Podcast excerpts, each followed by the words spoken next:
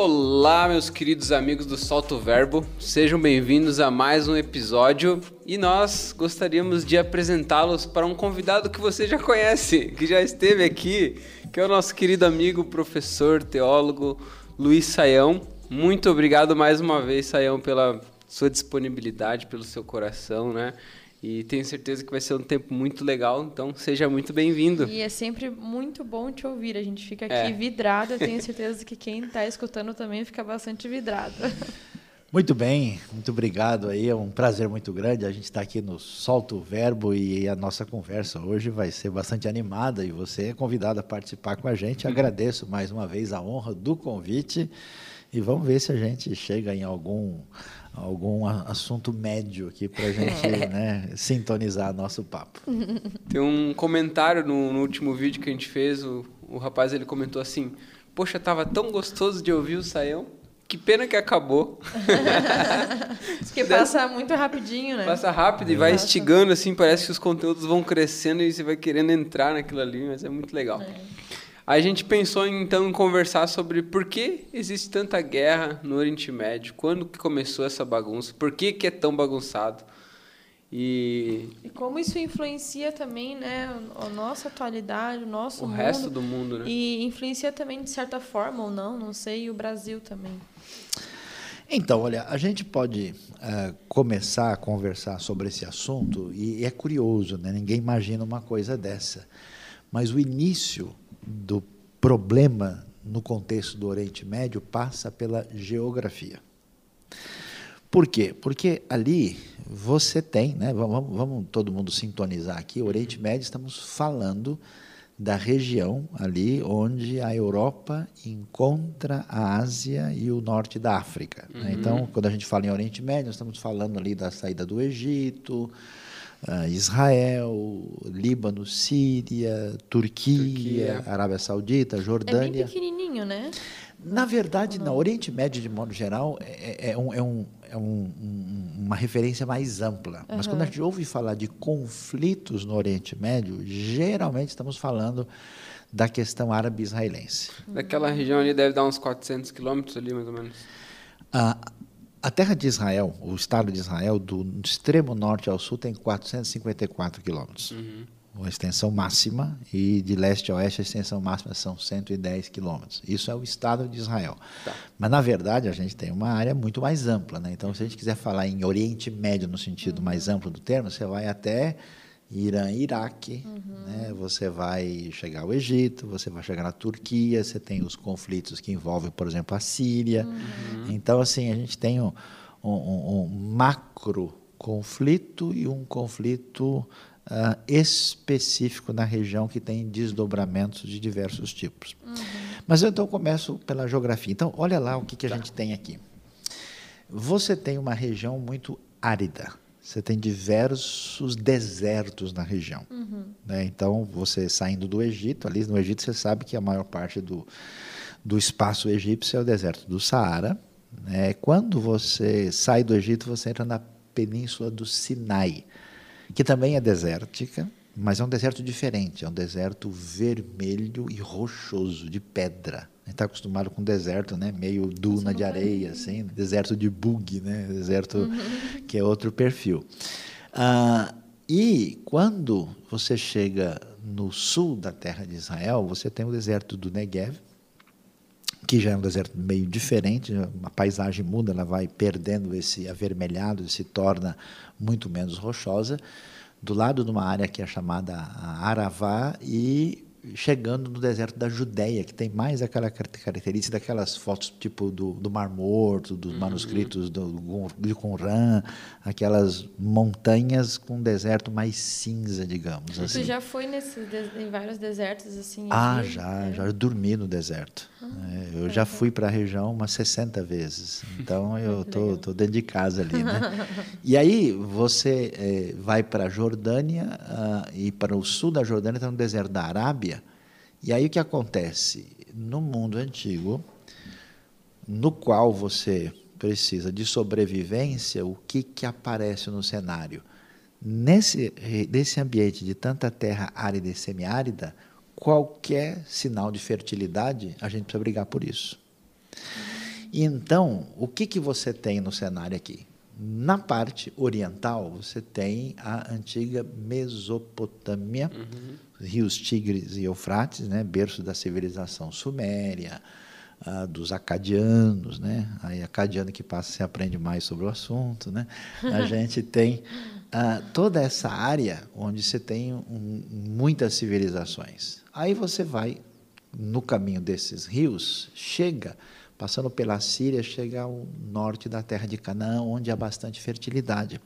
Então, quando a Bíblia fala, por exemplo, que nós estamos indo para uma terra, o povo de Israel está indo para uma terra que mana leite e mel, aí você se liga no movimento, por que, que esse cenário é apresentado? Descendo para o sul tem o Egito, que, como dizia o Heródoto, é um presente do Nilo, é um outro centro de fertilidade no delta. E se você subir né, para uma área mais fértil ao norte, passando pelo Líbano, que é a antiga Fenícia, e subindo para a região da Anatólia, onde hoje está o país chamado Turquia, você tem uma outra área muito fértil onde estavam os antigos hititas. O que, que acontece com a terra de Israel? Ela está bem no meio.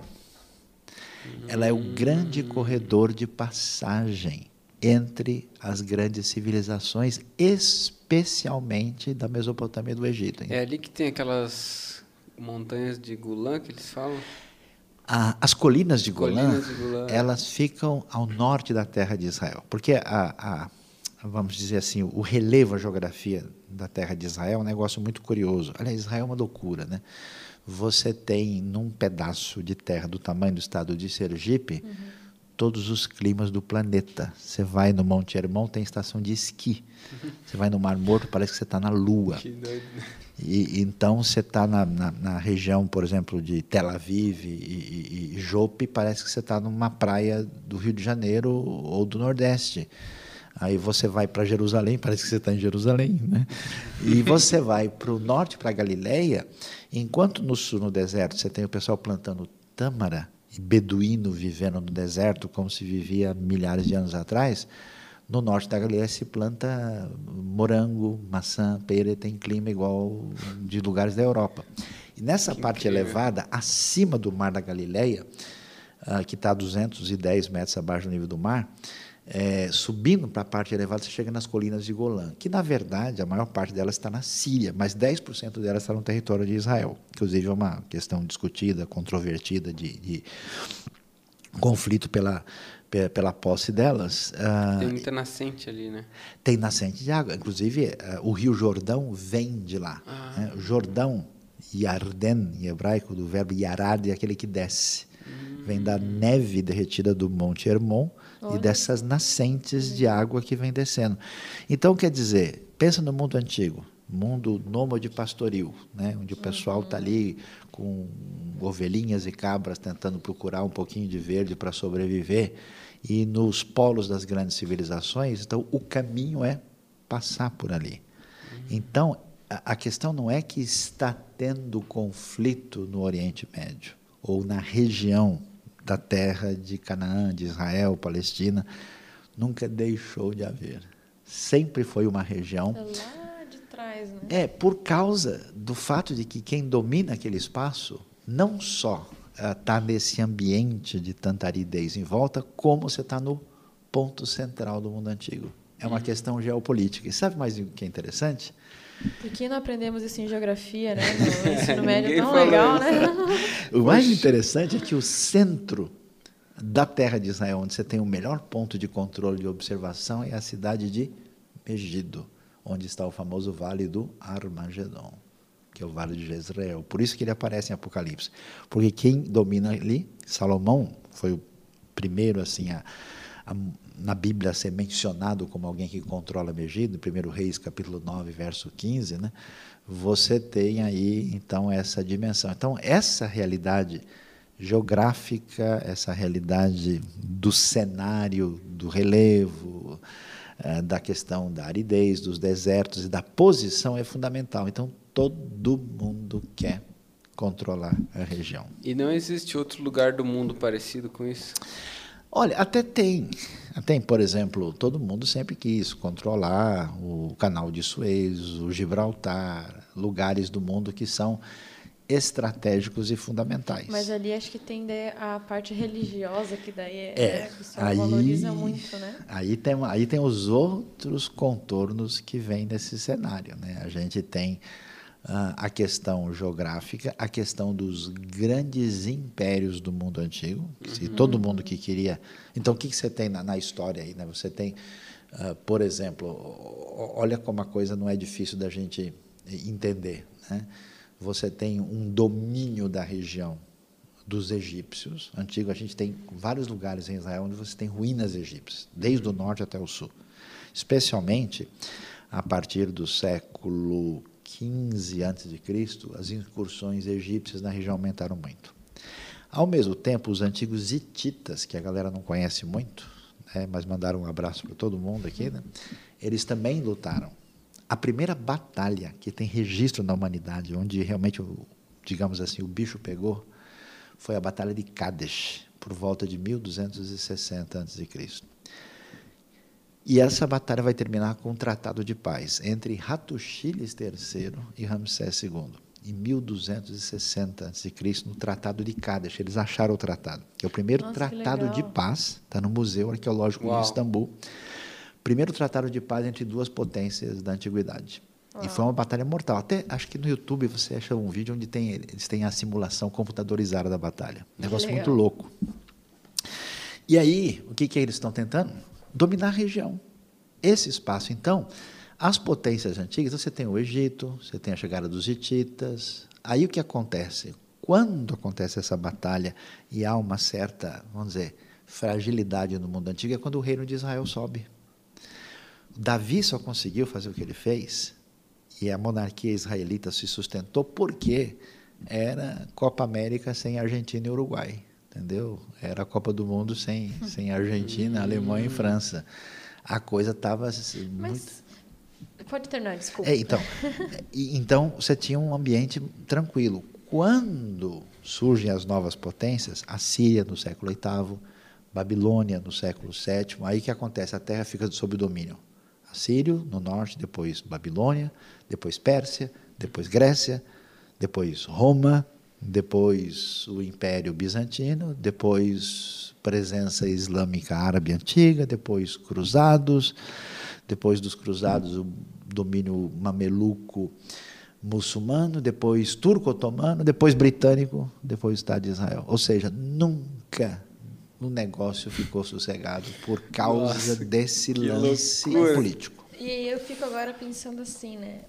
Porque Pra mim parece que sempre Israel é mais especial, né?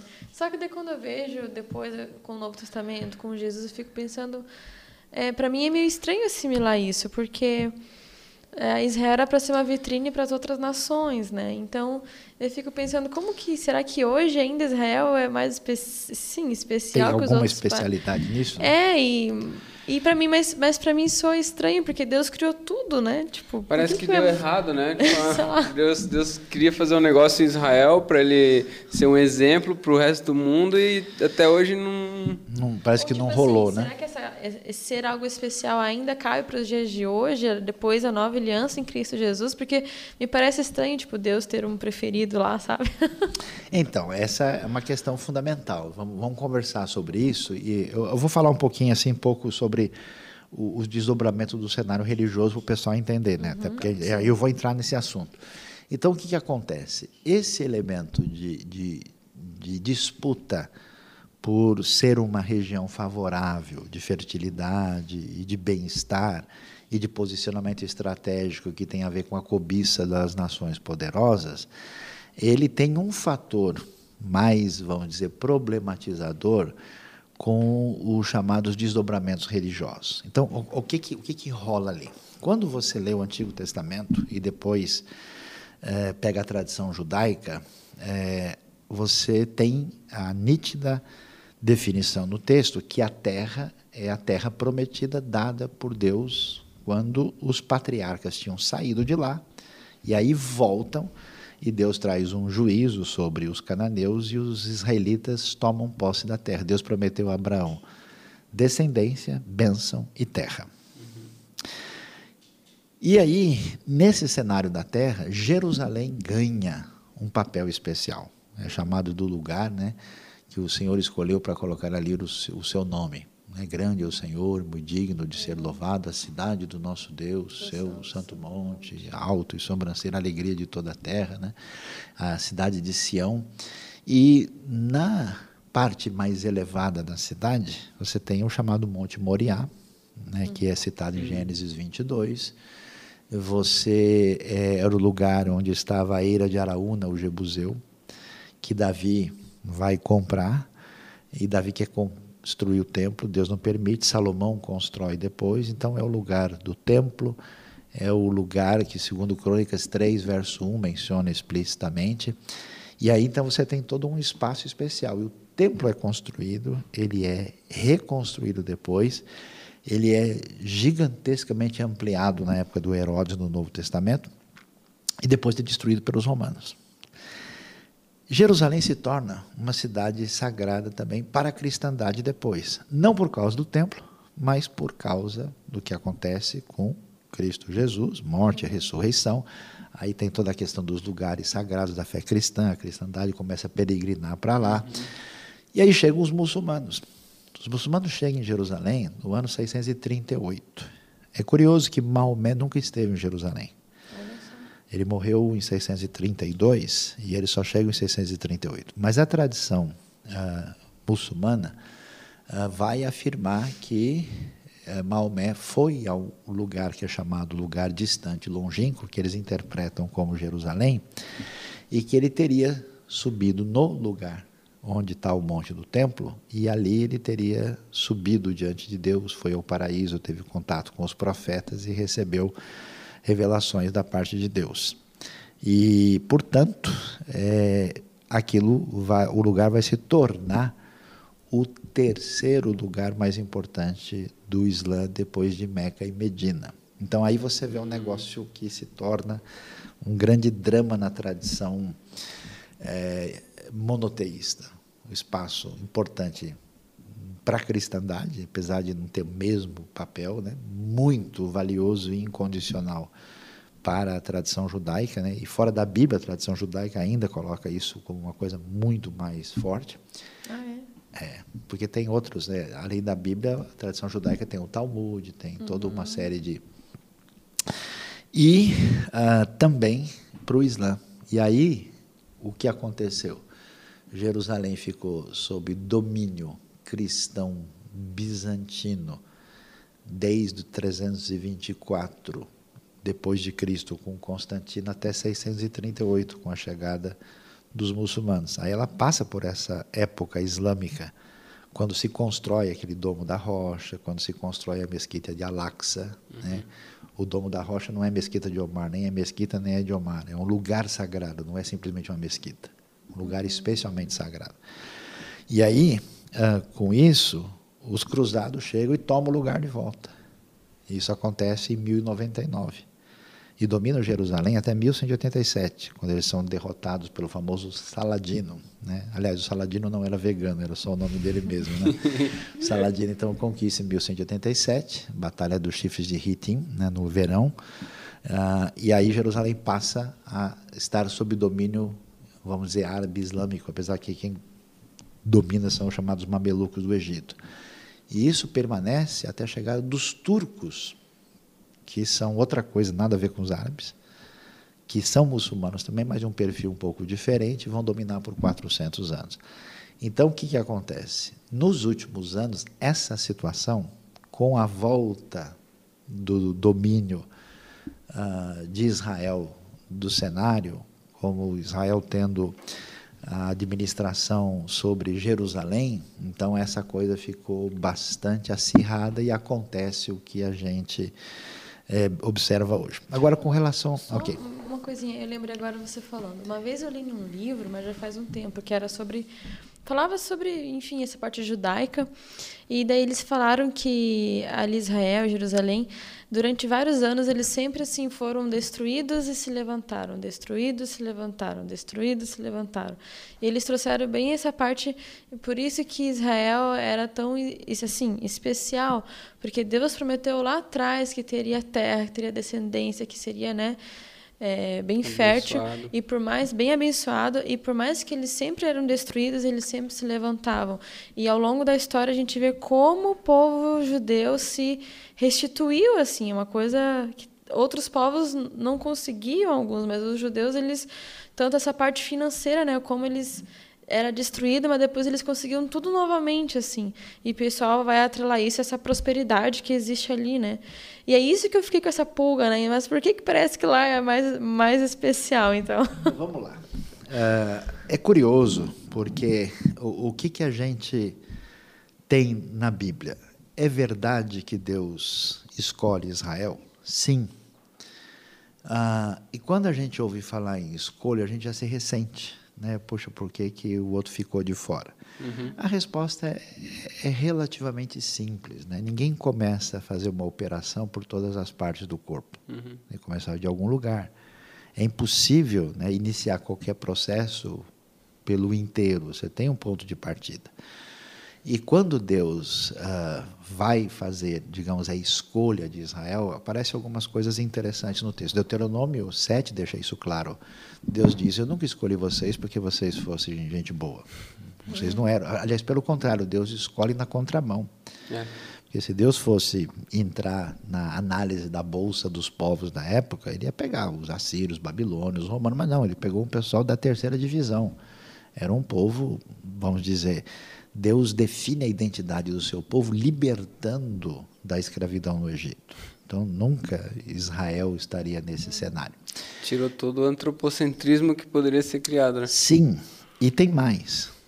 Esse povo escolhido não é escolhido porque é especial e importante, não é escolhido porque tem algum diferencial peculiar, é escolhido em função dessa ação vamos dizer, extraordinária da graça divina e com uma missão. Essa missão está clara ah, quando você lê Êxodo 19, versos 5 e 6, que eles deveriam ser um reino de sacerdotes. O que é um sacerdote? sacerdote é um mediador. Sacerdote é que estabelece né, o meio de campo entre Deus e o homem. O profeta apresenta Deus ao homem, o sacerdote apresenta o homem a Deus. Simples assim. E Israel era para ser uma nação sacerdotal. Então é muito curioso que o pessoal que lê meio rápido assim o Antigo Testamento não percebe. No Antigo Testamento existe uma teologia missionária muito louca. Uhum. Ao ponto do Salmo dizer coisas do tipo: Cantai entre as nações a sua glória, entre todos os povos as suas maravilhas. Então, nesse sentido, Israel recebe essa eleição com esse propósito, não para ser um fim em si mesmo, mas para ser porta-voz do Deus único que faz aliança entre as nações. Isso já aparece no Antigo Testamento. Por isso você vai ver figuras como Ruth, como Rabi, como Naamã, que são os gentios impressionados com esse Deus único que faz aliança. E isso aparece Todos lá. enxertados ao povo de Israel, né? Exatamente. Agora, qual é o papel das pessoas que Deus abençoa e faz aliança com elas? É chutar o balde e bagunçar tudo, uhum. por definição. Então, nesse paradigma, uh, o povo de Deus sempre decepciona. Alguém sempre me pergunta, sai, você acredita na igreja? Muito, porque os cristãos estão tentando destruí-la há dois mil anos e até hoje não conseguiram. Então, nesse sentido, por definição. Que coisa, né? Mas então, é para é gente. Pecado. É para a gente perceber que quem de fato produz a salvação hum. na história é o próprio Deus.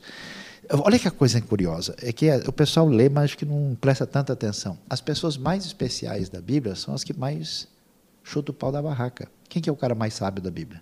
Salomão. Foi ele que destruiu o reino. Foi por causa da administração dele que quebra tudo. Quem é o homem segundo o coração de Deus? Davi. E o que, que Davi vai fazer? Uhum. Quem que é o cara mais sagrado de Israel? O sumo sacerdote. Quem foi uhum. o primeiro? Arão. O que, que ele fez? O bezerro de ouro. Nenhuma novidade. De quem você mais espera, você vai ter decepção. E as pessoas que você não imaginava nada, elas surgem como uma ação da graça especial de Deus. Abraão, Josué 24, 2, os nossos antepassados eram, adoravam outros deuses do outro lado do rio. Então, ah, num né? certo sentido, Israel é especial, mas Israel põe tudo a perder. Uhum. E Israel não quer dizer porque Deus escolheu abençoar Israel que ele não se preocupa com as outras nações. Por exemplo, uma leitura equivocada vai sugerir que Deus ama Isaac e rejeita e detesta Ismael. Mas não é isso que o texto diz. Ismael quer dizer ouvido por Deus. Quando Agar vai morrer no deserto com o filho, Deus vai lá e salva. E aliás, Agar, que é uma mulher, que é uma escrava, que é uma egípcia, a primeira pessoa na Bíblia que tem uma visão teofânica de Deus. Teria eu visto aquele que me vê? O negócio é muito extraordinário. E quando você vê o que é de Deus. Ismael que vem os muçulmanos? Que vem os árabes. Os árabes. E outros povos da região, né? midianitas e assim por diante. E aí, você vai ver que Deus tem uma bênção dentro de uma aliança com relação a Israel, mais uma bênção que também se destina aos outros povos, porque Israel não é a finalidade. Então, o que, que o pessoal faz? O que não deve é colocar ou Israel ou os gentios, ou Israel ou a igreja. Não é Israel e ou os gentios ou a igreja. É a bênção para todo mundo dentro de um projeto de Deus que começa em Israel. E o que, que Deus diz nessa sua parceria especial com Israel? Que vocês não vão deixar de existir, que vocês vão permanecer. E vocês, gentios, foram enxertados nessa oliveira. Então, não pense que eles são malvados, né? não são meu malvado preferido. Né? Eles são os malvados primeiros, porque vocês são os malvados segundos. Então, se vocês começarem a se orgulhar contra ele, achando que vocês são né, the king of the black cockade, o rei da cocada preta, o dono do pedaço, vocês também vão quebrar a cara, porque o problema deles não foi serem judeus, o problema deles foi o orgulho e a arrogância e não ouvir a palavra divina, que é o mesmo problema nosso. Então, o Novo Testamento trabalha numa direção para dizer que gentios e judeus vão estar juntos nesse reino de Deus no plano histórico da redenção. E nesse sentido, por que, que é tão importante o judeu? Onde é que está a importância de Israel? Primeiro, a importância está em que você tenha uma visão de mundo, uma percepção da realidade a partir da revelação bíblica que moldou uma cultura com valores e ideias que são fundamentais para a sobrevivência da civilização. Então, Legal. o judeu não é só abençoado porque Deus põe, passa a mão e esconde, porque ele vive com certos princípios de vida que as pessoas não, não conhecem e que fazem toda a diferença na construção da história. Quer ver um exemplo? Uma vez, um americano chegou para um, um judeu e falou com ele, né? Escuta, mas vocês estão fazendo o que essa semana? Estou comemorando a Páscoa, o Pêssar. É mesmo? Mas o que, que tem aí? Olha, esse é o jantar mais antigo que, que existe na face da Terra. A gente faz isso há mais de 3 mil anos, né? E aí ele diz, puxa, mas vocês perderam a terra, perderam o lugar, vocês não perdem a língua, nem a cultura, nem a fé. Qual é o segredo de vocês? O que, que vocês fazem escondido? Aí ele falou, a gente sabe contar a história para criança. Falou, o quê? Como que assim? massa. Que legal? Aí ele falou, não, porque todo ano a gente, ele perguntou para o americano, o que, que vocês comeram no dia que o Mayflower chegou na América? Sei lá. E que relevância isso tem para a história? Que a gente comeu, não comeu, pois é, a gente sabe. A gente come as mesmas coisas, as crianças contam a mesma história, eles cantam as mesmas músicas, a gente transmite isso de uma maneira diferenciada para a realidade das crianças. Então existe uma sabedoria hebraica que grande parte da cristandade não percebeu e que tem a ver, por exemplo, você vai para Israel, uma coisa curiosa, pega os judeus que vivem lá. Duas gerações atrás, esses caras estavam vendendo casaco de pele na Polônia, com temperatura 20 graus abaixo de zero. De repente, vem a guerra, vem o nazismo, vem o holocausto, e esses caras escapando de Auschwitz vão morar em Israel para morar perto do deserto. O que, que vai fazer no deserto o cara que vendia casaco, de Casaco de pele pele. em Varsóvia? O que, que o pessoal faz? Escuta, tem alguém no mundo que faz alguma coisa? A gente não é inferior nem superior, a gente vai fazer também. Não tem esse negócio que é difícil, o governo tem que fazer alguma coisa, não sei, não sei o quê. Não, levanta, sacode a poeira e dá a volta por cima. Em duas gerações, o Israel não tem esse negócio de tempo ruim. O cara, quando canta a música no Ano Novo, ele vai cantar coisa do tipo Baixaná, Rabá, Nechevelar, Mirpeset, Venisport, Sipurim, Bodedor, vai dizer Otire, Otire, Kamatov, Yerrie, você ainda vai ver, você ainda vai ver quanta coisa boa vai acontecer no ano que vai aparecer. Ou seja, o que tiver que acontecer, a gente faz. Não interessa. Então, depois de duas gerações, os caras estão o quê? Plantando alface no deserto. Em vez de achar que um destino, em vez de achar que, que o americano, o alemão, o japonês sabe fazer, a gente vai fazer melhor. Não se vitimizou, em né? duas gerações, Israel ultrapassa hoje, com todo o gasto de segurança, ultrapassa o Japão, a França e o Reino Unido em renda per capita. Uau. E Ainda tendo menor, né? 60% do deserto, 102 línguas diferentes faladas no país, com um judeu que veio da Etiópia, que é falacha, com um judeu que veio do norte da Índia, que tem cara de oriental, de chinês, com um judeu que veio da Europa, do Marrocos, da América do Norte. Então existe um Que pena que a gente jeito. perdeu essas coisas boas da tradição, né? Ou, ou esse, esse, esse amor também, esse, per, esse amor pelo pertencimento, né? De, do que eu faço parte, assim, né? Então, tem uma identidade muito nítida. Você pergunta para um judeu médio o que, que é o judaísmo, ele vai dizer para você é um estilo de vida, é uma maneira. Então você não tem fatalismo, você tem uma ação concreta, você tem uma atitude de esperança e por isso você constrói. E um valor enorme dado para educação uhum. única. Então, assim, quando alguém diz, ah, você é a favor de Israel? Eu falei, claro, porque os valores de Israel são os meus. Eu não sou a favor de uma sociedade tirânica, de uma sociedade onde um grupo religioso específico põe a, a, faca na cabeça de todo mundo e manda o pessoal ficar quieto. Não, a maneira de proceder é assim. Então, é, aí você vê, né? Então, é, é, é muita bobagem, desculpa eu dizer uhum. isso. Pensar, ah, não, que os judeus são ricos. Os judeus não são ricos. Grande parte dos judeus de Israel vivem para sobreviver, especialmente os religiosos. Eles têm um orçamento limitado. Existem alguns judeus ricos no mundo, assim como existem alguns alemães ricos no mundo, brasileiros ricos no Ah, mundo, chineses. A ideia que eu tinha era diferente, né? Mas isso o que, que é? É uma a postura que se desenvolveu, que enraizou o antissemitismo, porque presta atenção. O americano ganha dinheiro e fica rico, fala, puxa, o cara é competente.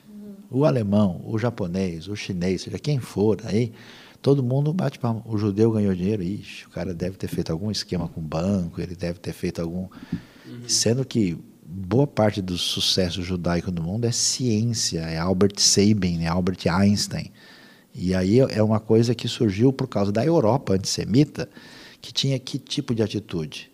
Os judeus sendo malditos, porque associavam o fato indevido de que se líderes religiosos de Jerusalém entregaram Jesus para morrer na mão dos romanos, então todos os judeus são culpados pela morte de Cristo e devem ser odiados para sempre. Esse tipo de pensamento vigorou, especialmente na Europa medieval, e os judeus tinham, eram proibidos de ter terra. Os judeus tinham uma condição de ser cidadão de segunda classe. Então, como é que eles iam viver? Eles eram contadores, eles eram profissionais liberais, eles eram tradutores, faziam uma ponte entre o, o mundo islâmico e o mundo cristão. E eles tinham que estar preparados para fugir, porque amanhã o, o, rei chega e diz: Olha, eu não gosto mais de você. E eu preciso, então eu preciso ter o quê? Preciso ter um pedaço de ouro. Eu preciso ter algum recurso que eu possa fugir da noite para o dia. Então é verdade que os judeus se envolveram com ouro, com diamantes, mas por sobrevivência. Uhum. Né? Hoje. E também é uma coisa temporal, né? Não, com certeza. Ouro, vai É. ser uma coisa, vai ter para sempre, né? É, então, mas aí, co- pelo fato de haver banqueiros e de algumas pessoas no contexto judaico em posição, aí o pessoal falou, tá vendo? ó, Os judeus. E aí surgiu esse mito muito enfatizado pelo mundo antissemita, né? De que os judeus controlam a imprensa mundial, os judeus controlam o dinheiro do mundo, os judeus. Imagina. Né? Você acha que a economia da China está na mão dos judeus, a economia do Japão, da Alemanha, tá meio- uma loucura sem precedentes, não tem nem condição, né? Em Israel, a gente brinca dizendo o seguinte: você quer fazer uma pequena fortuna em Israel? Muito simples, traga uma grande fortuna de fora e traga aqui para dentro. A um vida, a vida é difícil É. para você sobreviver num é lugar como aquele. né? Porque esse lance de não se vitimizar, duas coisas que você falou que me chamam muita atenção. Não vou me vitimizar porque o meu pai não é rico, porque eu sofri tal coisa. Não vou ficar olhando para o passado e chorar, mas vou lembrar as coisas boas que aconteceram, de quantas vezes a gente se levantou, e eu vou manter os ensinamentos que meus pais me deram. Isso é um negócio que a gente vê mais no interior. Por exemplo, a gente estava morando em Curitiba e a gente foi morar agora em Mafra. E Mafra tem uma região do, do interior bem, bem forte, assim, né? O pessoal planta soja, milho, feijão. E um rapaz estava lá em casa conversando com a gente, o Eloy. Ele falou, não, porque tal ano eu estava lá, eu fazia carvão e tal, já trabalhei fazendo carvão, papapá. Ah, beleza, o cara sabe fazer carvão. E daí daqui a pouco ele falou, não, porque eu estava vacinando as vacas e não sei o que, vacinei e tal, eu cuido das vacas. Então, você é tipo um veterinário? Eu falei, é, sou tipo um veterinário, nunca fez nenhum curso. Beleza. Daqui a pouco ele já falou outra coisa, eu falei, meu Deus, mas esse homem faz tudo, sabe? E sabe mexer com marcenaria e tal.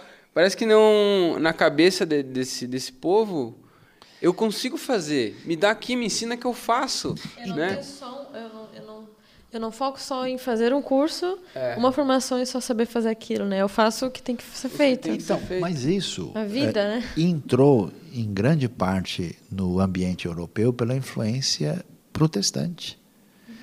Você vê, por exemplo, a Europa do Norte e Central, ela era muito atrasada e, e- e- e- inferior à Europa greco-romana. Mas a coisa inverteu.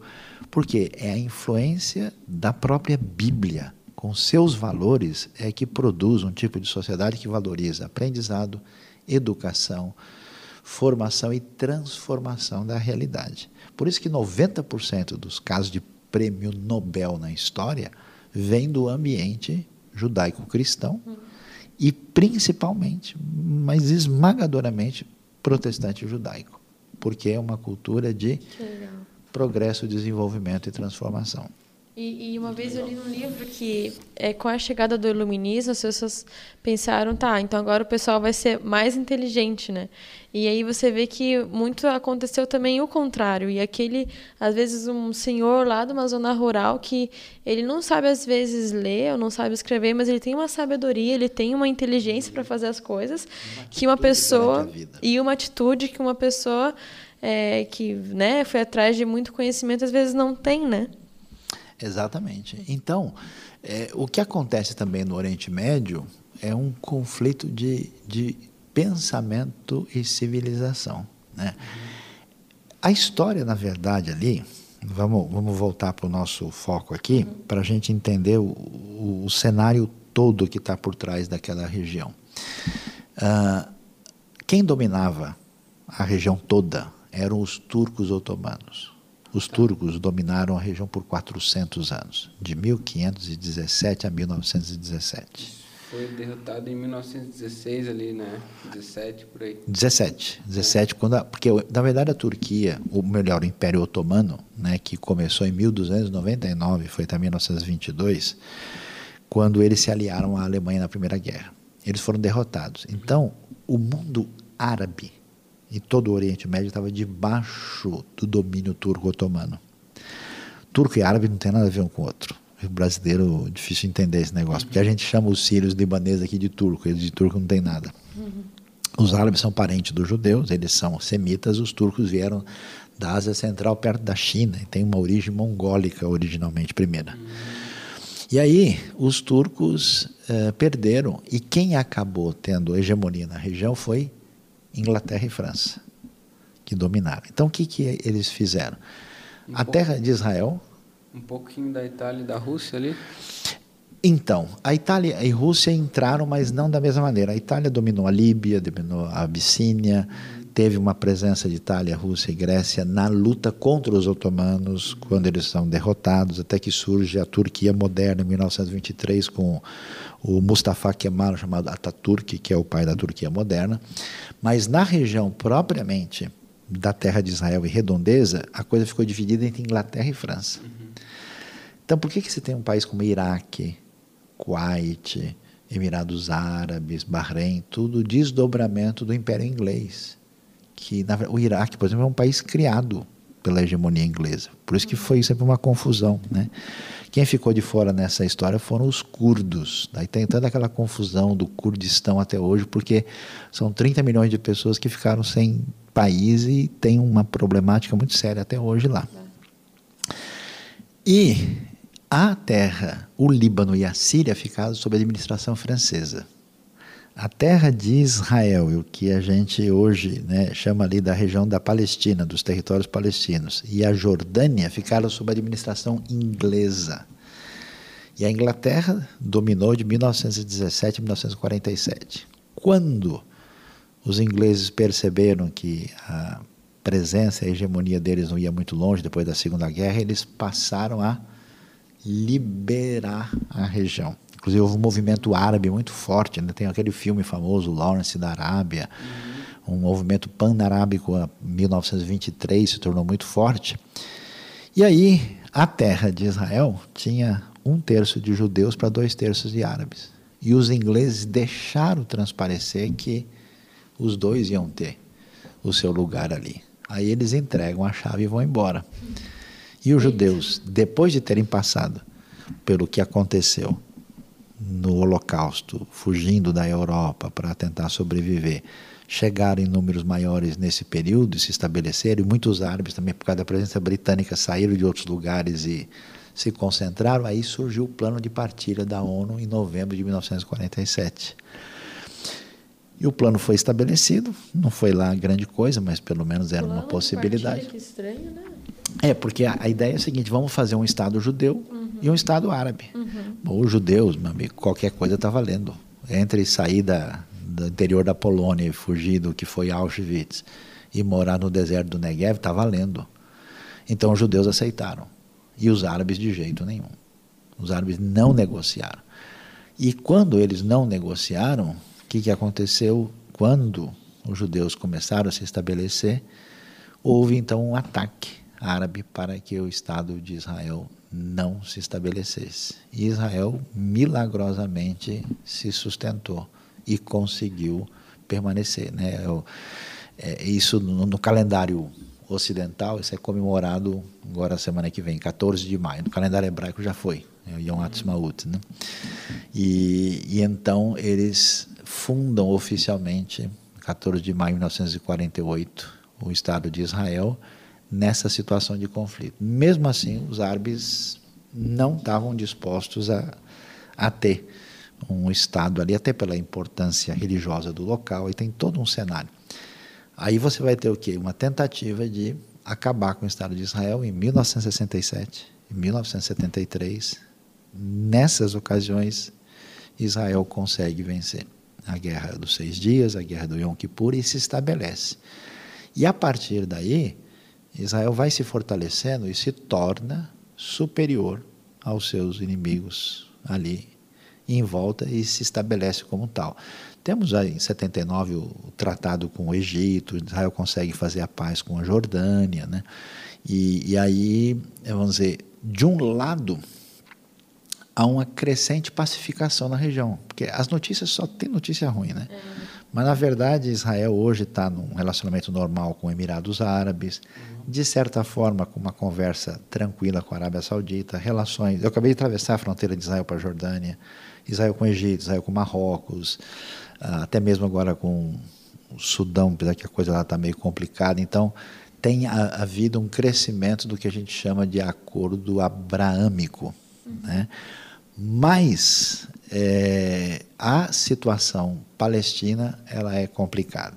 Por quê? Porque essa parte é, vamos dizer que seria um futuro Estado árabe, ela se dividiu em dois pedaços, a Cisjordânia e a faixa de Gaza. Cada uma é governada por um partido diferente. A faixa de Gaza está na mão do Hamas, que é um partido que tem uma militância anti-Israel intransigente e está sempre lançando foguetes, mísseis ali. Uhum.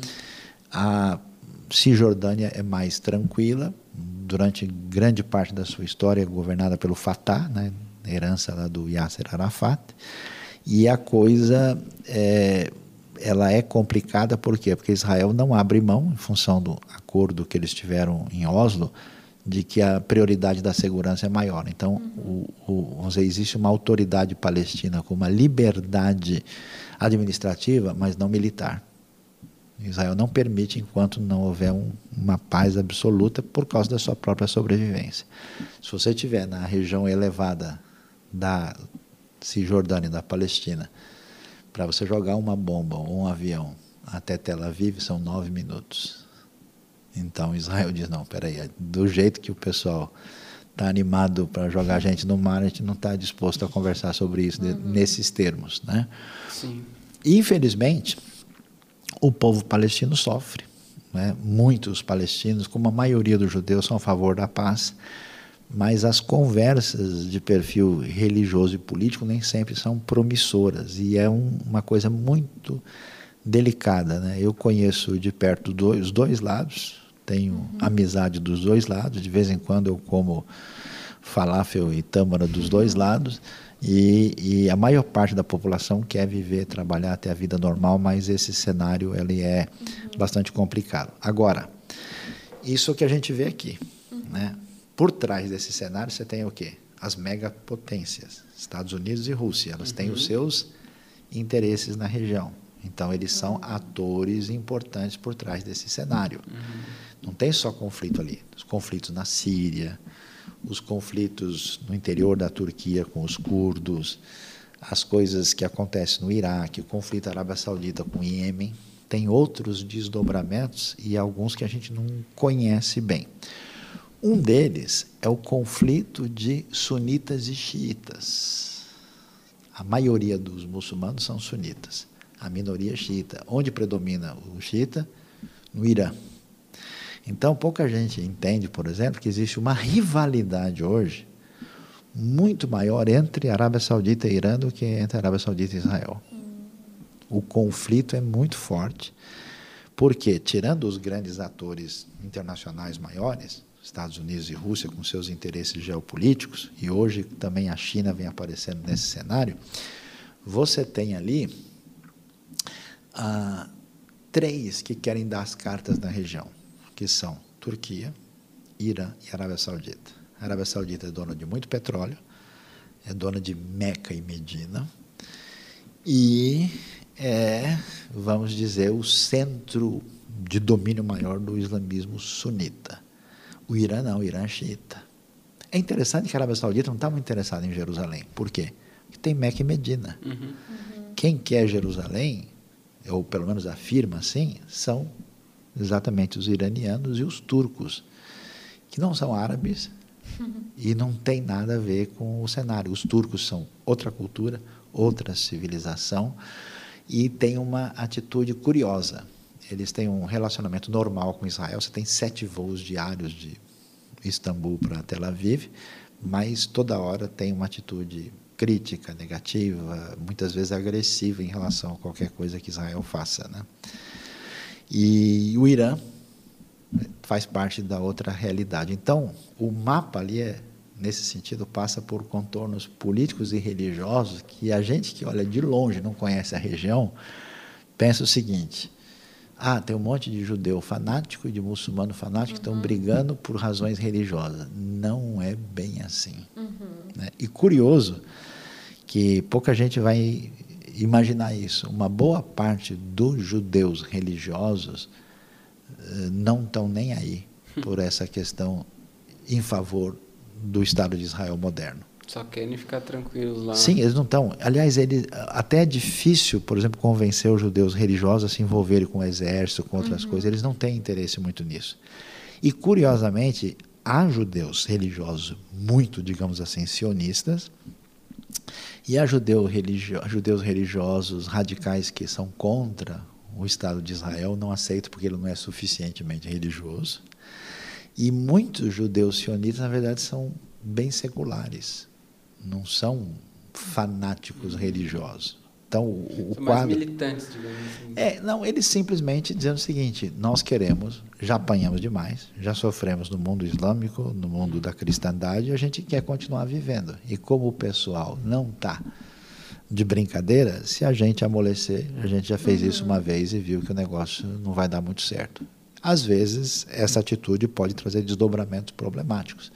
Existem algumas coisas que Israel faz que não é aceitável dentro da comunidade das nações. Por outro lado, Israel é desse tamanhozinho. A população judaica no mundo chega aí no máximo a 18 milhões de pessoas. O mundo árabe e o mundo muçulmano é 1 bilhão e 800 milhões de pessoas. É o, o lobby do petróleo, é um lobby de consumo enorme. Então, é claro que no cenário internacional vai aparecer muito mais uma crítica a Israel e uma atitude assim menos crítica em relação ao que é feito uh, em volta. Mas eu acho que em muitos aspectos uh, uh, muita coisa boa tem acontecido e tem flexibilizado mais a região por causa do petróleo, por causa da posição geopolítica, por causa do centro de questões religiosas envolvidas ela é um cenário difícil. E tem um problema maior, né? Gente que estudou pouco a Bíblia, que conhece pouco grego e hebraico, resolve interpretar a profecia de qualquer jeito, toda hora, e sempre uhum. tentando botar mais lenha na uhum. fogueira de maneira indevida. E isso gera, às vezes, mais confusão do que ajuda. Uhum. Muito bom. Interessante. Muito entender, interessante. Entrar no contexto, entender que cada região tem um, um, algo específico, né? E uma e muita, muitas vezes a gente olha de uma maneira superficial para isso, né? Dizendo, ah, é assim e deu, né? uhum. né? E não é. Quando, né? Quando você fala que existe algo pacífico que está crescendo assim, parece até um negócio que não dá para acreditar, né? É porque a, a, mídia só apresenta quando tem coisa ruim, né? É sim, o que vai vender, sim. né? É, é não tem notícia, ibope, o né? casal vive bem por 60 anos sim, e comemora com toda a família. Isso nunca aparece uhum. nenhum tipo de notícia primeiro. É Ninguém abre o jornal dizendo isso, né? E, e, e, outra coisa, o pessoal não tem ideia, por exemplo, eh, Israel, uma população hoje de quase 10 milhões de habitantes. Mais, São Paulo é 13 milhões, né? A só a cidade, só, só a cidade. cidade de São Paulo é, é 13 grande milhões. São Paulo é mais de 20, né? Só para você ver. Então, Israel é um, é um bairro grande, né? E, e, e, grande parte dessa população, mais de 20%, uns 2 milhões de pessoas, não na Palestina, em Israel, são árabes. E são árabes israelenses, que têm passaporte israelense. E esse pessoal, uh, você vai para uma cidade como Nazaré, por exemplo, o prefeito é árabe. Você tem árabes cristãos, árabes muçulmanos. Então, o parlamento de Israel, que eu já tive oportunidade de visitar, tem 120 membros, 13 são árabes. Então, Israel é uma democracia parlamentarista. E esses, isso, isso pouca gente sabe. Imagina que existe judeu de um lado. Por que, que existe, a, vamos dizer, a Palestina? Como ela se configurou, porque esse pessoal diz: nós não vamos dividir espaço para viver junto com os judeus, nós queremos o nosso Estado à parte. E aí delimitar qual que é nosso, qual que não é, é que é o grande problema, o grande conflito.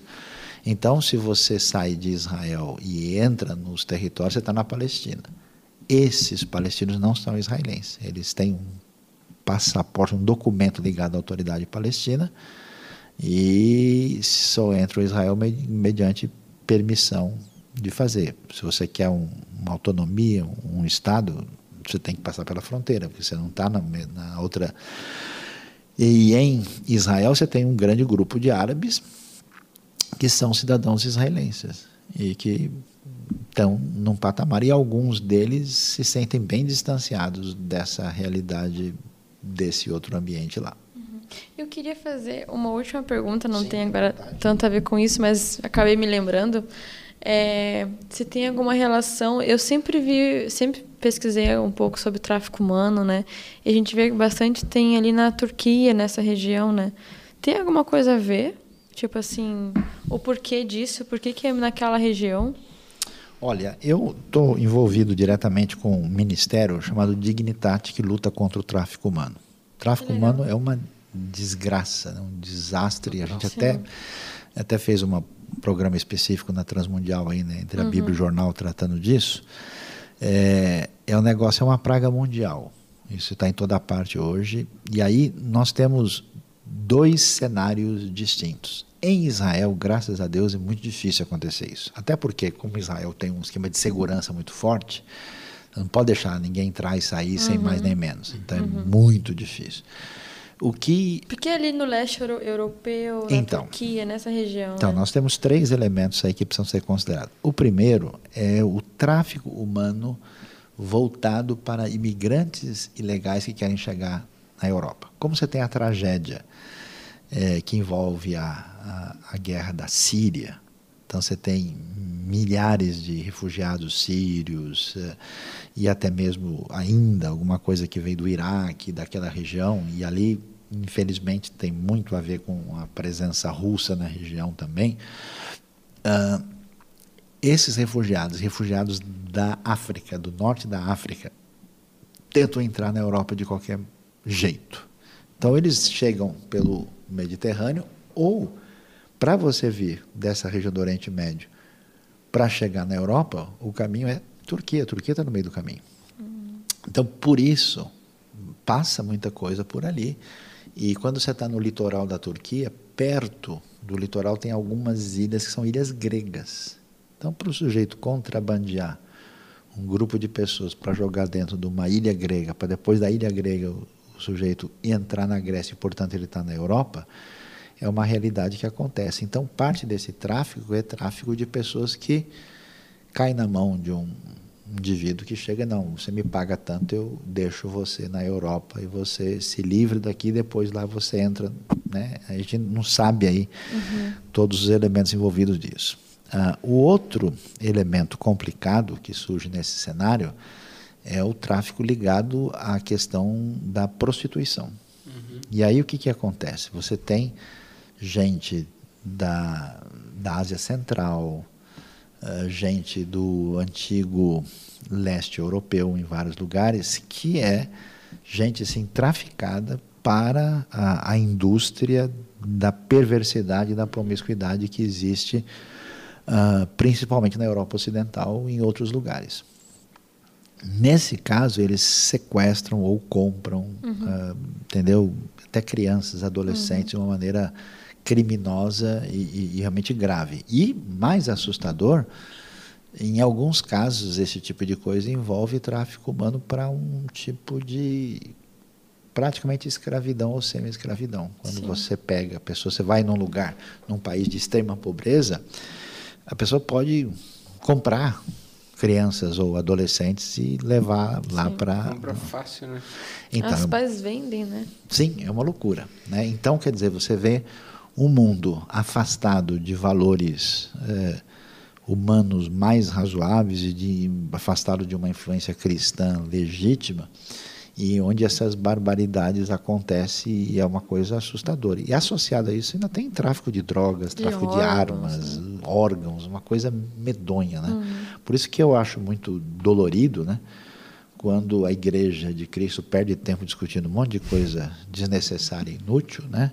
É, para que lado que o cara tem que pentear o cabelo para ele ser mais amado por Deus, né? E enquanto coisas dessa natureza estão acontecendo e o pessoal está discutindo sei lá o quê. Sim. Mas, mas por que, que será que tem essa de ser nessa região? Porque tem você um tem uma população fragilizada, uhum. você tem uma população é, de extrema pobreza uhum. e dificuldade, porque você tem uma estrutura familiar danificada e prejudicada.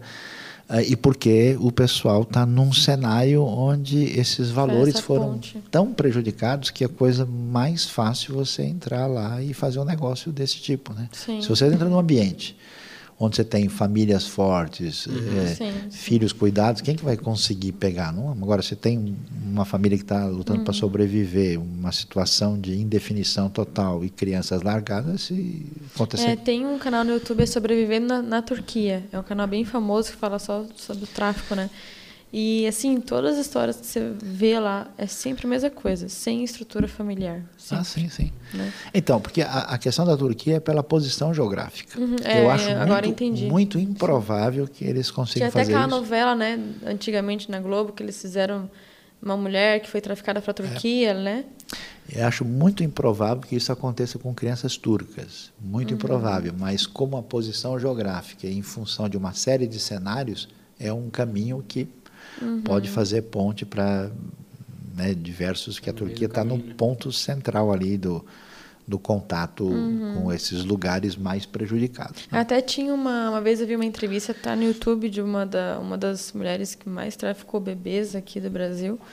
E ela falou que ela vendia muitos bebês para Israel até, os israelitas, principalmente da região ali de Itajaí, Santa Catarina. É, eu cheguei a ver alguma coisa. Azul. Tu viu já? Eu cheguei a ver alguma coisa. Olha, isso uh, pode acontecer, uhum. acontece uhum. e até é impressionante que ela tenha. Não seria uma coisa tão simples, tão fácil assim. uhum. assim. Mas isso é um fenômeno que tem a ver com casais que não têm filhos e que têm recursos, têm possibilidades e saem procurando. E o Brasil é um dos lugares procurados porque o brasileiro é a cara do mundo. Né? Qualquer cara que tem no planeta tem aqui. Então, se a pessoa tem qualquer tipo de solicitação, vai encontrar aqui. Uhum. Mas não é, apesar de ter acontecido uma coisa dessa, como ela apresentou, não é uma coisa tão comum uhum. na região. Mas uhum. Israel, nesse sentido, hoje, parte de Israel é uma sociedade secularizada. Então é muito curioso, é uma doideira aquele país. Doideira, né? Nossa. É doideira porque você tem gente religiosa extrema que vive fazendo oração o dia inteiro, dos diversos grupos, e um pessoal secular que não quer nem ouvir falar de religião e vivendo como seculares do ambiente europeu. Nossa entendeu? Então Nossa, aí... eu um dia ainda, se Deus permitir, se também é. a gente conseguiu, ainda quero ter a honra de poder ir lá e visitar Israel, né? É um ambiente bem é, né? interessante, né? diferente. Hum. Show de bola, Sayão. Obrigado. Obrigado por todo esse conhecimento. Eu vou ter que assistir esse podcast umas é. três vezes para poder entender tudo aqui. Então, uma coisa curiosa para a gente assim fechar, né? A gente precisa ser um agente de paz. Né? Uhum. Então, Deus ama judeus, Deus ama árabes, Deus quer levar a sua bênção que atinjam todos, incluindo muçulmanos, cristãos, judeus que venham conhecer essa graça especial da parte de Deus. E, e a gente, como brasileiro, tem uma, um fator interessante. Primeiro, que aqui é a casa de todo mundo. Né? Uhum. O Brasil, com todos os seus problemas, é um lugar onde gente diferente uhum. pode se aproximar do outro de uma maneira diferenciada. Né? Uh, depois, que eu acho que a gente tem uma, uma, uma, uma, questão histórica interessante. O Brasil, através do Oswaldo Aranha, é um dos principais uhum. responsáveis pela criação do Israel moderno, que eles têm grande gratidão por isso. E ao mesmo tempo, o Brasil é muito amado nos países árabes também. Nós somos um grande. Ah, não sabia uh, disso. Ah, nossa, você chegou no país árabe e falou que você é do Brasil, pronto, a mesa está pronta. Nossa, o pessoal, só o brasileiro não gosta do brasileiro. Na minha cabeça, o Brasil é assim, mal visto por todo mundo. Só o brasileiro não gosta de brasileiro. Olha só. Entendeu? Lá fora você chega. Uma vez eu estava no Egito, olha que coisa. E eu conversando com o cara lá, né? Eu estava lá na, na, região da pirâmide de Saqqara. E aí eu conversei com o cara, eu falei, ô, tudo bem? É, tudo bem. O Egito tinha acabado de ser campeão da Copa da África, né? Aí eu falei, que Habib? Kula tamam, mamsud, né? falando umas palavrinhas em árabe. Aí eu falei, ó, oh, Misr, talat wahad, Egito 3 a 1 campeão. Aí ele, você é da onde? Aí, Nahnu Meal Brasil, Habib, nós somos do Brasil. Ele, ah, Brasil, tal. Ele falou, vocês são do Brasil, então é o seguinte, tem uma, uma tumba aqui que ninguém pode entrar, mas como vocês são do Brasil, eu vou abrir para vocês lá, vocês vão ver. A gente entrou e foi ver coisa de 2100 antes de Cristo, só porque a gente era brasileiro. O cara Caraca. fez festa qualquer lugar. O Brasil é o lugar. Como a gente desvaloriza a nossa história, O Brasil é o lugar cultura, que tem mais né? libanês do que no Líbano.